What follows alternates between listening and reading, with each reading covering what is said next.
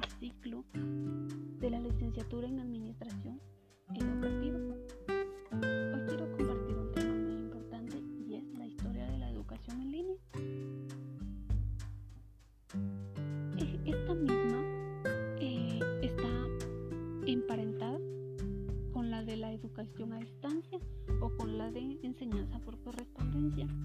La primera evidencia histórica de educación a distancia data en el año de 1728. En ese año cuando en Estados Unidos por el profesor de taquigrafía Kyle Phillips anuncia en un periódico cursos privados por correspondencia. En el siglo XX se aprovecha la inversión de nuevas tecnologías para obtener más beneficios Se transfirieron cursos por la radio. Esos mismos cursos sirvieron para educar tanto a niños en tiempos de guerra como para mantener radiofrecuencias para la educación universitaria. Pero es con la llegada de la Internet que se da un paso verdadero al contexto virtual la creación de correos electrónicos cimentó las bases que hoy caracterizan la educación en línea. Ahora bien, ¿qué es la educación en línea?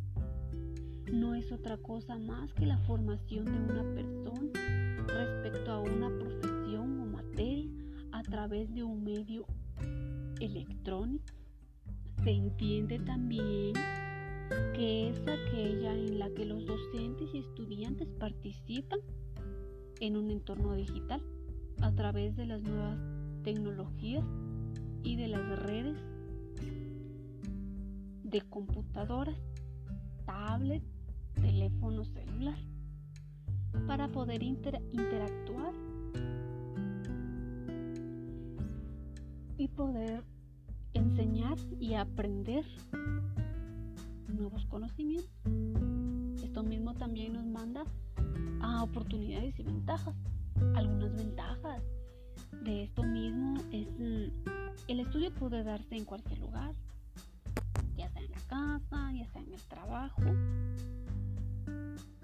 Eh, esto ahorra tiempo, ahorra dinero.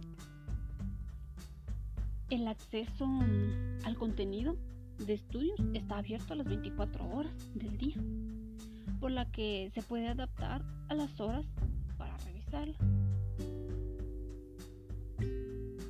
Eh, también facilita los trabajos en equipo, así como el acceso a herramientas digitales para una mejor comunicación y gestión de tareas, oportunidades. Eh, los alumnos eh, pondrán a prueba su disciplina, eh, conocimiento de una nueva técnica de aprendizaje, relación más casual con el maestro, se pueden romper eh, filtros, aprender a controlar y establecer una rutina de estudios, tiempo para realizar otras actividades complementarias los estudios. Ahora también tenemos la educación presencial. Eh, algunas ventajas es que las clases como las de toda la vida a las que estamos acostumbrados, clases más adaptadas al grupo, eh, algunas ventajas es que las clases presenciales suelen ser más dinámicas, participativas, por norma general, ya que facilitan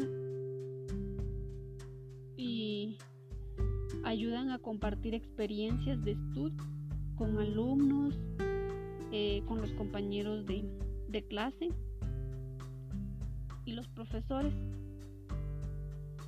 También esto trae el compañerismo. Eh, como salíamos, ver que los compañeros se convertían en amigos y eso es una gran ventaja. permite también conocer nuevas personas. Pero eh, también las clases presenciales son de gran importancia para la formación de habilidades eh, cognitivas, físicas y sociales de los estudiantes, crea oportunidades y equilibrio y equilibra las desigualdades sociales, pues no solo se basan en la instrucción, sino en la socialización y gestión de conflictos. Eh, ambas son tan importantes, pero algunas personas eh, les parece mejor las, la educación presencial y a otros la virtual. Cabe destacar que mm, estas mismas traen ventajas y traen desventajas. Hoy en día por el COVID eh, muchos preferimos la educación a distancia por miedo al contagio, pero ambas son tan importantes que deberían ser semipresenciales para tener una mejor educación. Bueno, pues esto ha sido todo. Eh, lo que hoy quería compartirles, pues no fue eh, bastante o sea, no fue más de lo que se esperaba, pero una pequeña reseña histórica, eh, algunas oportunidades y ventajas, tanto de educación presencial como virtual. Sé que van a ayudar a mejorar conocimientos. Gracias por su atención.